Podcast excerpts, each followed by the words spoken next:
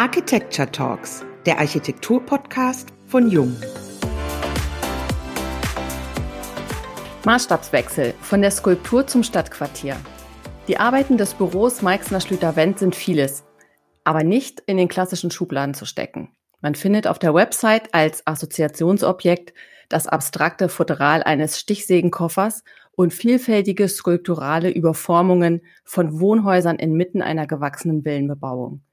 Viele Arbeiten sind geprägt von einem besonderen Umgang mit dem kulturellen Erbe, wie beim spektakulären Transformationsprojekt der Dornbuschkirche in Frankfurt, wo das Abwesende als Abdruck in neuen baulichen Elementen weiterlebt. Aber auch jüngere Objekte wie die Neuinterpretation des Wohnhochhauses, zum Beispiel der für Frankfurt-Silhouette prägende Henninger Turm oder der jüngste gewonnene Wettbewerb für das entwickelnde Gebiet um das ehemalige Polizeipräsidium mit vielfältigen Nutzungen, zeigen, wie gesellschaftlich relevante Themen aufgenommen und weitergedacht werden. Über die Frage, mit welchen Strategien man die Ambivalenz aus den realen Vorgaben der Aufgabenstellungen und den gefundenen Spuren in ein erfolgreiches Projekt überführt. Darüber sprechen wir, Wiebke Becker und Diane Slavic, heute mit Claudia Meixner und Florian Schlüter von Meixner Schlüter-Wendt in unserem Podcast. Und wer das Büro Meixner Schlüter-Wendt noch nicht kennt, darf ich einige Worte dazu nochmal sagen. Das Büro wurde 1997 von den Partnern Claudia Meixner, Florian Schlüter und Martin Wendt in Frankfurt am Main gegründet. Das Team besteht mittlerweile aus 40 Architektinnen und Architekten, die je nach Aufgabenstellung von einem breiten Netzwerk aus Spezialisten und Fachplanern unterstützt werden. Wir freuen uns riesig, Sie heute bei uns begrüßen zu dürfen. Hallo und herzlich willkommen beim heutigen Architecture Talks Podcast. Hallo. Ja, hallo, wir freuen uns auch sehr, dass wir dabei sein dürfen. Die Projekte, Ihres Büros spiegeln auf eine subtile Weise die pragmatischen Parameter der Aufgabenstellung wider, spielen aber zugleich mit den Konventionen und der gängigen Wahrnehmung. Sie bedienen sich dafür Strategien aus der bildenden Kunst beziehungsweise der Konzeptkunst.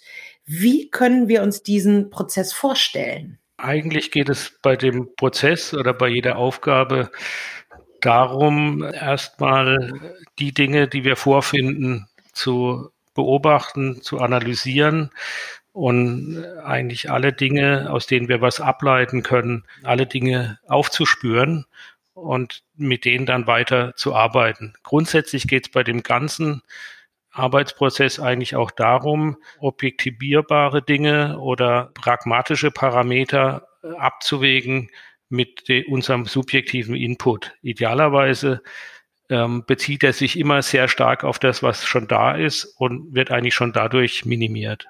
Das ist, glaube vielleicht ein, ein wesentlicher Ansatz dabei, ähm, dass man einfach aus dem, was man vorfindet, schon sehr viel herleitet. Und dann beginnt natürlich ein Prozess, dass wir das darauf irgendwelche Assoziationen projizieren oder irgendwelche Gedanken dazu äh, entwickeln und dadurch eigentlich einen weiteren Prozess in Gang setzen.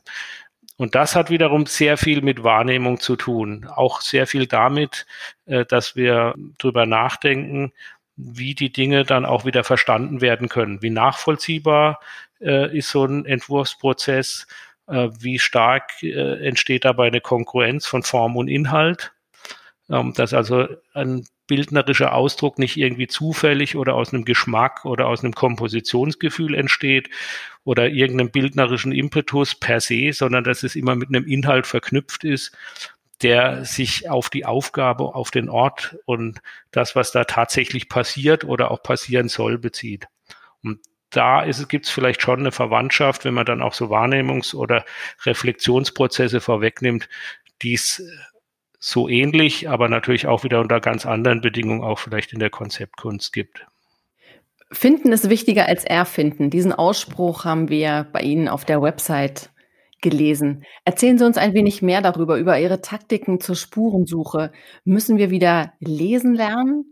Ja, beobachten lernen. Also, dass man, ähm, wenn man sich mit einem Ort auseinandersetzt, aufspürt, was ist da die Besonderheit oder was ist die Chance dieses Ortes? Mhm. Ähm, Und das können ganz unterschiedliche Dinge sein. Das können Dinge sein, die man sehen kann, aber vielleicht auch Geschichtliches, was dort äh, gespeichert ist und dass man wieder, an das man wieder erinnert. Aber im Prinzip schon aufzuspüren, was ist an einer, äh, was ist was Besonderes, woran kann man es anknüpfen und was kann man dann daraus weiterdenken oder mhm. weiterentwickeln. Vielleicht ergänzend dazu, es ist auch einfach spannend. Es bezieht sich jetzt sicherlich nicht nur auch auf Umbauten, sondern auch auf irgendwelche Orte, wo man vielleicht im ersten Moment denkt, das ist nur ein Grundstück oder das ist irgendwie relativ undeterminiert. Und der, die Frage vielleicht, in der Frage liegt auch schon die Antwort äh, mit dem Lesen lernen. Das ist vielleicht genau das, dass man eigentlich lange äh, beobachtet, schaut, was es einfach was kann man rausspüren. Das ist natürlich nicht bei jedem Projekt gleich intensiv, das ist auch logisch, aber es gibt einfach äh, Projekte, wo sich da wirklich viel entstehen kann und sich viel aus der Sache raus ergibt. Mhm.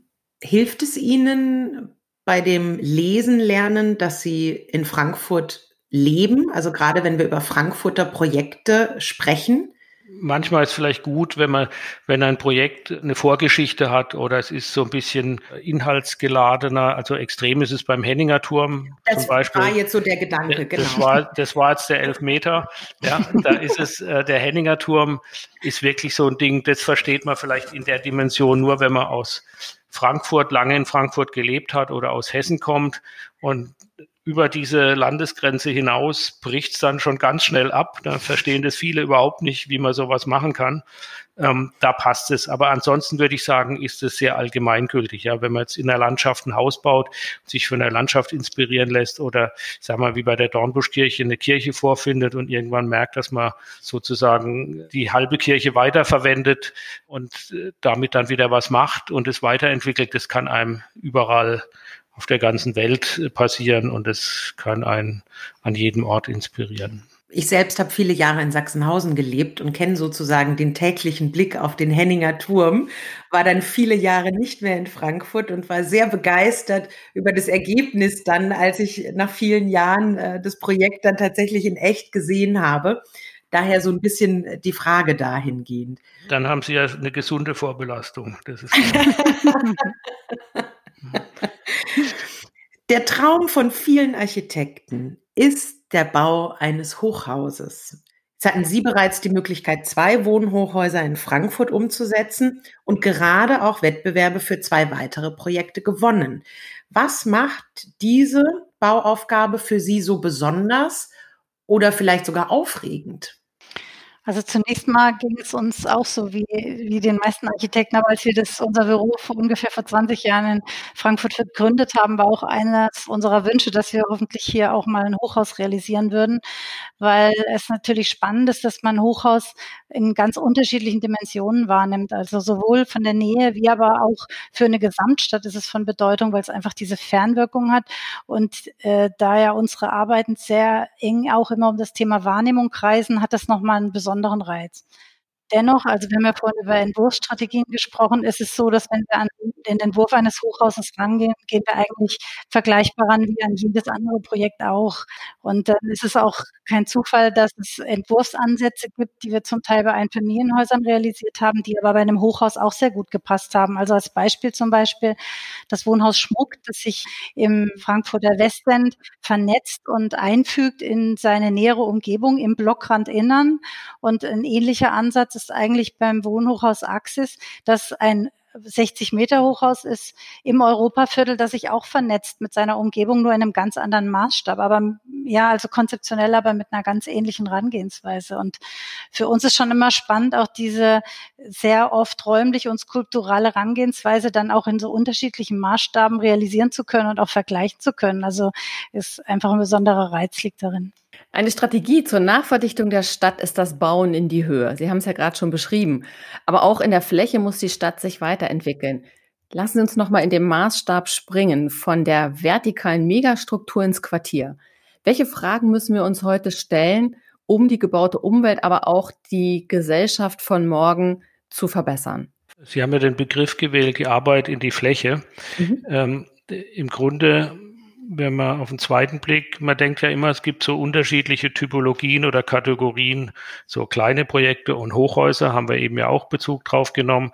Und letztendlich stellt sich auch bei dem Arbeiten in die Fläche oder im städtebaulichen Maßstab, ähm, kommt es auch wieder auf das Gleiche raus. Wir haben ja gerade einen Wettbewerb Teilnahme oder ein Gutachterverfahren teilgenommen für Frankfurt Nordwest, wo es um eine riesige Stadterweiterung geht. Eine Stadt für 30.000 Menschen zusammen mit BB22 aus Frankfurt und Lola aus Rotterdam. Und am Ende ist das Vorgehen genau das gleiche wie bei einem kleinen Projekt, bei einem mittelgroßen Projekt oder bei einem Hochhaus. Es geht eigentlich immer darum, dass man auch da äh, schaut, was ist schon da, was gibt der Ort vor, in dem Fall natürlich extrem die Landschaft oder bei einem vielleicht einem anderen Quartier die Stadtlandschaft und was ist an umgebenden Bebauung schon da, wie ist eine Gesamtstadtstruktur, all diese Dinge. Und im Grunde geht es wieder darum, sich in so ein, mit so einem Kontext zu arbeiten, mit den Rahmenbedingungen und vielleicht daraus Dinge rauszulesen und die wieder zu verschärfen oder zu überhöhen. Also zum Beispiel jetzt ähm, ein Beispiel war, da ist eine angrenzende Bebauung, ist die Nordweststadt. Das ist so eine bewaldete 70er Jahre Siedlung. Wir haben die einfach versucht, nochmal einfach weiterzuentwickeln in ein, ich sage mal als Begriff, in ein Wohnen im Wald das vielleicht ein bisschen intensiviert, ein bisschen verfremdet, ein bisschen verändert und plötzlich entsteht so ein ganz starkes Bild. Also das ist nur ein Aspekt von dem ganzen Quartier. Es gab, gibt ja auch die A5, die da mitten durchgeht, die einen wieder zu irgendwelchen Reaktionen herausfordert oder es gibt eine größere Agrarlandschaft, die äh, nicht unbedingt intensiv bebaut werden sollte oder in unserem Konzept, da haben wir so eine Art, ich sage mal, so eine Mischtypologie aus Geschosswohnungsbau und Großgehöft in der Po-Ebene, so als Bild, plötzlich so, so Einheiten, die so einen Mix darstellen und vielleicht so ein ganz spezielles Wohnen in der Stadt und gleichzeitig auf dem Land mit so einem äh, Agrar- und Selbstversorgungsbezug. Und an einer anderen Stelle, an der sich dann wieder angeboten hat, haben wir so ein Stück verdichtete europäische Stadt, dann wieder richtig mit öffentlichen Stadträumen definiert, Platzräumen, was vielleicht noch ganz schön ist an so einer städtischen Struktur, das, was der Florian gerade erläutert hat, ist, dass man auch das, was man gesellschaftlich, was heute passiert, reflektiert und damit drin einbittet in diese Räume. Also die Vorstellung von so einem Agrikulturpark, wo Menschen plötzlich inzwischen so Feldern leben können, gemeinschaftlich dort bewirtschaften und man ein ganz anderes Leben möglich macht, das ist auch wirklich spannend, weil man sowas initiieren kann mit dem, was man plant. Also da geht es auch wirklich auch nochmal in diese Dimension raus. Das, was wir uns eigentlich immer wünschen, eigentlich auch so eine, so eine Aktivierung der Räume durch das, mhm. wie man sie anlegt, zu erreichen. Ja.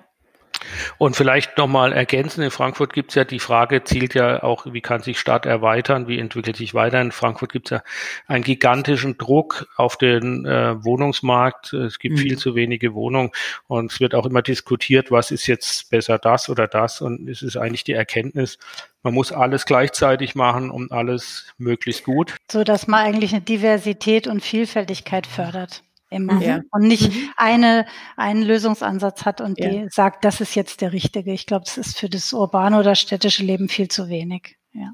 Absolut. Denn die Menschen haben natürlich ja auch ganz, ganz unterschiedliche Bedürfnisse. Sie haben es ja eben sehr schön auch geschildert mit der sinnlichen Qualität.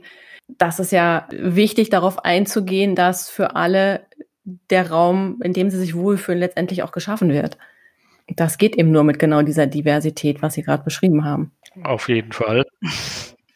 Was vielleicht auch spannend ist, das hört sich ja auch vieles erstmal bildnerisch abstrakt an, was wir jetzt berichten. Also, oder sagen wir so, es ist auch ein fließender Übergang davon, dass man jetzt irgendwelche Räume und Situationen schafft, die mhm. man erstmal wahrnimmt, die man sinnlich wahrnimmt, die jetzt, sagen wir, das ist ja auch der erste Blick der Architekten, der, die sinnliche Wahrnehmung des Raums, der Masse und, und so weiter. Und idealerweise ist es dann aber auch so, wenn man es schafft, da eine inhaltliche, konzeptuelle Hintergrund aus dem heraus das Ding zu entwickeln und eine inhaltliche Qualität zu kriegen, dass es dann auch nicht bei der sinnlichen Wahrnehmung bleibt, sondern dass es auch irgend so einen Reflexionsprozess mhm. in Gang setzt, dass man reagiert, was man da sieht. Also sehr Musterbeispiel ist zum Beispiel die Dornbuschkirche, wo es sehr, sehr, ist ja auch eine Kirche und ein besonderes Gebäude, bei dem man sofort stürzt und sich fragt, wie es zu dieser Fassade kommt oder der Platz davor, der ja eigentlich äh, äh, ein bemalter Grundriss ist. Der ist aber wieder so angelegt, dass man denkt, es könnte auch ein Sportplatz sein oder ein Verkehrsübungsplatz.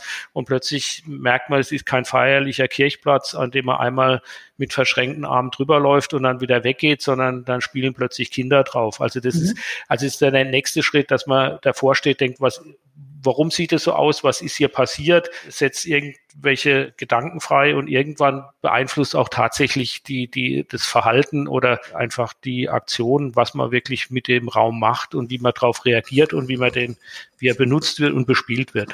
Mhm. In Deutschland wird der Wert von Architektur unterschätzt, haben Sie mal in einem Interview gesagt. Damit ist sicherlich nicht nur der monetäre Wert einer Immobilie gemeint, sondern wahrscheinlich eher der Wert des Gebäudes, des Quartiers für die Gesellschaft. Was muss passieren, damit sich dieser Eindruck in Zukunft ändert? Eine Chance der Architekten ist natürlich, dass man Exemplare schafft, dass man Orte schafft, die besonders sind, dass man Orte schafft, die von den Menschen angenommen werden, womit man sich identifiziert. Ich glaube, es ist ganz wichtig, dass man verortet wird, dass man seinen, den, den Ort, wo man sich aufhält, schätzt und dafür besondere Sachen entstehen. Also das eine ist ja vielleicht so dieses äh, tatsächliche Erleben bei unserer Arbeit. Da würde ich sogar sagen, dass man sehr oft sehr positive Erfahrungen macht. Also gerade wenn man auch die ein bisschen inhaltlich arbeitet, dass man auch heterogenste Gruppen eigentlich mitnimmt und die Leute das auch mögen und mitmachen und auch Projekte, äh, sagen wir, hinterher eine große Anteilnahme erzielen. Aber das ist vielleicht auch schon eine Weile her, dass wir diesen Satz gesagt haben. Was da vielleicht aber schon eher mitspielt, ist auch so ein Kulturbegriff in Deutschland. Für viele ist Architektur nicht irgendwie in bildenden Künsten und irgendwelchen Kultursporten zugeordnet, sondern es drückt sich auch oft in der Besetzung und äh, der Ministerien aus. Dann ist es bei Bauen und Verkehr oder irgendwie in so einer es ist auch oft einfach so eine Bedarfserfüllung, eine Abwicklung. Und wenn man es vielleicht mit Ländern wie Österreich vergleicht, obwohl ich den Begriff sau blöd finde, Baukunst, aber irgendwie doch in, eindeutig in einen in kulturellen Impetus hat und in allen Schichten äh, eigentlich eine höhere Wertschätzung. Ich glaube, in Deutschland mhm. ist es auch oft so, dass es so unter Abwickeln hat vielleicht auch mit der Nachkriegszeit zu tun, dass da auch viel pragmatisch und schnell abgewickelt wurde. Aber das ist, glaube ich, ein etwas spröderer Zugang bei vielen. Das ist ein interessanter Aspekt. Und den Mehrwert, den das schaffen kann, das ist wirklich ein gesellschaftlicher auch über diesen kulturellen Wert. Und ich glaube, dass der sehr hoch ist, wenn man dem mehr Bedeutung zumessen würde. Ich musste jetzt gerade ganz kurz an die Brückenhäuschen denken in Frankfurt, die am Main entlang sind, die jetzt sozusagen als Mini-Raum in, den Sommern als kleines Café dienen, die eigentlich gar nicht wirklich besucht werden können, sondern die halt da sind und dann aber den Außenraum im Grunde befüllen. Und wenn man dann so auf der Höhe vom Deutschen Architekturmuseum oder so ist, dann sieht man da einen kleinen Raum, der irgendwie mal in diesen Brückenpfeiler mit eingebaut wurde, 20 Quadratmeter groß oder so, der aber tatsächlich jetzt ein Versammlungsort für Hunderte von Menschen im besten Falle wird. Wie sehen Sie denn so eine Entwicklung? Traumhaft, eigentlich sehr schön.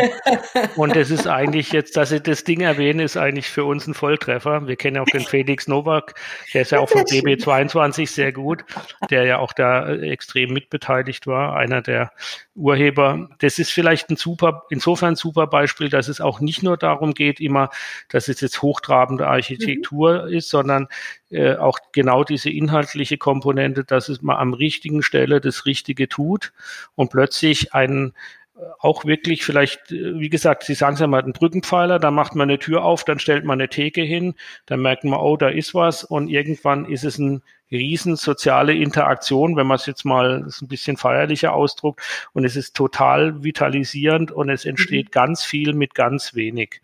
Ja, und das ist mindestens genauso wichtig oder genauso toll. Unter gelungenen städtebaulichen Projekten äh, kann man natürlich in Frankfurt immer das Museumsufer erwähnen. Und sowas ist vielleicht das eine Ende der Spange, was total toll und wertvoll ist für so, so ein städtisches äh, Struktur oder so ein städtisches äh, Element. Und das Gleiche ist aber auch sowas wie das Museum für angewandte Kunst, das vielleicht genau am ganz anderen Ende ist mhm. mit viel Einsatz, aber ein ganz toll, tolles räumliches Ding, was eine hohe räumliche Komplexität hat und durch das Museumsufer auch eine gesamtstädtebauliche Struktur hat, die einfach sehr gelungen ist und rund und die wahrscheinlich sogar genau durch diese Belegung der Brückenpfeiler dann in der zweiten Phase seines Daseins eigentlich so fast die Vollendung gefunden hat mit ganz einfachen kleinen Dingen. Und da merkt man schon, ob groß oder klein, alles, was ein gutes Konzept hat, hilft und macht Freude. Sehr schön. Welches Projekt war der berühmte Meilenstein für Ihr Büro? Vielleicht haben Sie ja auch beide ein ganz anderes an der Stelle. Und an welchen neuen zukunftsweisenden Projekten arbeiten Sie gerade? Also ich muss sagen, im Rückblick gibt es einige sehr kleine, wichtige Projekte für uns. Aber ich glaube, ein besonderes Herzensprojekt ist die Dornbuschkirche tatsächlich, weil sie geschafft hat, auf so kleinem Raum eigentlich etwas umzusetzen, was an dieser Stelle so gut gepasst hat. Und das äh, ist ja vorhin schon drüber geredet worden. Das ist für uns, glaube ich, ganz besonders. Es ist auch so, das ist ein Projekt, von dem wir heute noch den Schlüssel haben dürfen, wo wir immer reingehen dürfen. Und das ist, also wir sind da wirklich sehr mit verbunden. Das ist ja traumhaft. Für die Zukunft ist es so, wir haben zwei Wettbewerbe gewonnen diesen Sommer, also in diesem Corona-Jahr, das ja eigentlich sehr schwer war, auch für alle oder sehr eine große Umstellung war, haben wir relativ viele Wettbewerbe gemacht und konnten zwei wirklich große, tolle Wettbewerbe für uns gewinnen. Das eine ist das Hafenparkquartier unten in der Hanauer Landstraße mit einem 60 Meter Turm und einem Hofgebäude, was jetzt auch plastisch ein sehr interessantes Gebäude ist. Und das zweite ist das Polizeipräsidium. Das ist ein Quartier an der Mainzer Landstraße, also in der Nähe der Messe das gehört in, dies, in dieses Ensemble und das ist auch sehr spannend für uns immer, gehört äh, ein altes Polizeipräsidium, ein wirklich besonderes altes Gebäude unter Denkmalschutz stehend. Dort soll entstehen Wohnen, es steht äh, Büro, es ist ein Teil einer Schule untergebracht, eine Kita, eine Platzsituation und im Zentrum ein neues Hochhaus mit 175 Metern. Und wir haben dort auch wieder so einen konzeptuellen Ansatz, wo wir an diesem Polizeipräsidium das angedockt haben oder verknüpft haben und es eigentlich aus dieser Dachlandschaft wie so ein kristallinen Kristall entwickelt haben, einen neuen Turm entwickelt haben. Und wir freuen uns sehr auf die beiden Projekte, aber sicherlich auch auf diese Art, dass wir so konzeptuell weiter rangehen können und es immer in anderen Maßstäben realisieren können der Rückblick vielleicht, also klar, Dornbusch ist Kirche sicher ein Schlüsselprojekt, aber vielleicht ist auch spannend, da gibt es ja eine ganze Gruppe von Projekten, Licht- und Luftbad oder Wohnhaus Wohlfahrt oder Wohnhaus Flor. Aber das im Rückblick vielleicht auch das Spannende, was man am Anfang der Bürogründung nicht weiß, dass wir es wirklich auch geschafft haben von die, diese kleinen Projekte, die wir auch weiterhin noch machen, wir machen auch Ausstellungsarchitekturen, eigentlich den Sprung geschafft haben, das auch in einem breiteren Spektrum unterschiedlichster Größen machen zu können. Das ist vielleicht so im Rückblick auch jetzt über das, was die Claudia gesagt hat, hinaus das Erfreuliche. Und für die Zukunft, Claudia hat jetzt ein paar konkrete Zukunftsprojekte genannt. Darüber hinaus ist vielleicht auch das Spannende für die Zukunft, dass wir vielleicht irgendwelche tollen Projekte machen, die wir noch gar nicht kennen und vielleicht auch, ähm, es geht ja auch immer um Erkenntnisgewinn und eine Weiterentwicklung dass wir einfach mit denen vielleicht auch noch Dinge erleben, die uns auch äh, überraschen und auch vielleicht nochmal auf völlig neue Wege führen. Mhm. Da drücken wir ganz fest die Daumen, dass Sie diese unerwarteten, tollen, neuen, spannenden Projekte noch bekommen. Super. Eine letzte Frage zum Abschluss unseres Podcasts habe ich noch an Sie beide. Wenn Sie ein Jahr freie Zeit hätten, woran würden Sie arbeiten wollen? Das ist jetzt eine ganz spezielle Frage, weil wir hatten schon mal ein Jahr Zeit. Wir waren schon mal ein Jahr in der Villa Massimo, ähm, das ja sozusagen ein ja. Freiraum ist von einem Jahr, wo man frei arbeiten kann. Und in der Zeit äh, haben wir freie Projekte gemacht, also und ich habe Malerei gemacht außerdem und das mhm. hat sich irgendwie so beflügelt, also dass man wirklich eigentlich frei seine Umwelt beobachten kann und das Besondere war, dass es noch ein, dass es in Rom war, das heißt, dass mhm. es auch ein anderer Ort war, mit dem er sich auseinandergesetzt hat und ich glaube, ich würde sehr gern genau sowas wieder tun, aber vielleicht in ganz anderen Orten, die ich noch nicht kenne. Sie, Herr Schlüter? Ja, spannende Frage. Ich glaube, ich würde trotzdem auch gerne weiter sehr in Tuchfühlung mit dem Büro bleiben, aber man hätte natürlich gern Freiräume. Also das eine wäre vielleicht völlig unzielgerichtet lesen, Dinge anschauen und lesen, ähm, ohne genau zu wissen, wohin das führt und wo das endet. Und das andere wäre vielleicht schon auch noch ein bisschen freier bildnerisch zu arbeiten. Und aber beides auch ein bisschen so in einem Gleichgewicht. Eigentlich ist schon das Spannende, dass man neue Ideen oder Ansätze oder Blickwinkel findet. Das wäre vielleicht mhm. so das Ziel dabei was einem ja häufig auch an fremden Orten ganz gut Durchaus, gelingt. durchaus. Passt schon auch zusammen. Wenn wir, wenn wir alle wieder reisen dürfen. genau. Geht's los. Das wünschen wir uns sehr. Ja, vielen lieben Dank für die schönen Schlussworte. Vielen Dank für Ihre Zeit, für dieses anregende, ehrliche, offene, schöne Gespräch mit Ihnen. Ebenfalls vielen Dank. Vielen Dank auch, ja. Es hat sehr Spaß gemacht. Ja. Uns auch. Vielen Dank heute fürs Zuhören. Gibt es Themen oder Redner, die euch interessieren, dann schreibt uns gern an architekten.jung.de. Und bis zur nächsten Folge der Jung Architecture Talks, dem Architektur-Podcast von Jung.